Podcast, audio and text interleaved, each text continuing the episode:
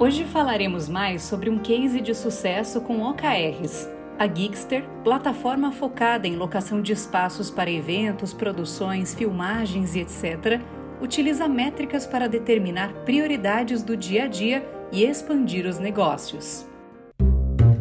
Cenário Relevante, o podcast da CIS. Ao ingressar na Geekster, Liane Beasley tinha como missão principal liderar o lançamento da empresa no Reino Unido e na Europa, expandindo o negócio para tornar-se internacional. A tarefa foi difícil. Mesmo o local de filmagem tendo presença estabelecida nos Estados Unidos, foi preciso começar do zero ao lançar o serviço na Europa.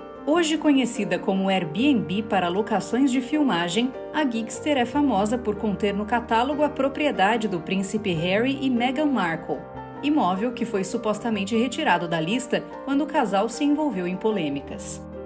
Para iniciar o serviço no Reino Unido e na Europa, foi necessária uma ferramenta importantíssima para identificar as prioridades e permanecer no caminho certo sem perder o foco. Os OKRs, que passaram então a serem utilizados para iniciar a expansão da empresa. Mesmo sem utilizar os OKRs em toda a companhia, a Gigster já conseguia resultados relevantes através deles, atingindo os objetivos de expansão no exterior, com base nos dados e no desempenho da empresa nos Estados Unidos, foi criado um roteiro de quais resultados gostariam de atingir dali a um ano na Europa. Foram analisados quais departamentos da empresa precisavam ter uma divisão europeia à parte para que as metas desenhadas fossem cumpridas, e foram pensados planos para cada um desses setores. Marketing, produto, otimização de mecanismo de pesquisa, conhecido como SEO, e uma divisão que atua diretamente com grandes estúdios. Um dos objetivos traçados foi o de tornar a Geekster conhecida como a plataforma número 1 um para encontrar e reservar locais de filmagem no Reino Unido. Com a definição de resultados-chave, é sempre bom ressaltar que esses resultados geralmente não acontecem no primeiro trimestre. Na maioria dos casos, os resultados estão fora do nosso controle, a dica aqui é não cair na armadilha de definir apenas resultados-chave baseados em resultados, e sim como estrutura de planejamento, um norte.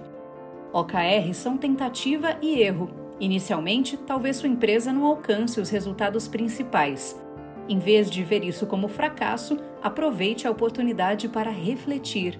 Dentro de alguns ciclos, saberá o que funciona melhor para a sua empresa e para o seu time.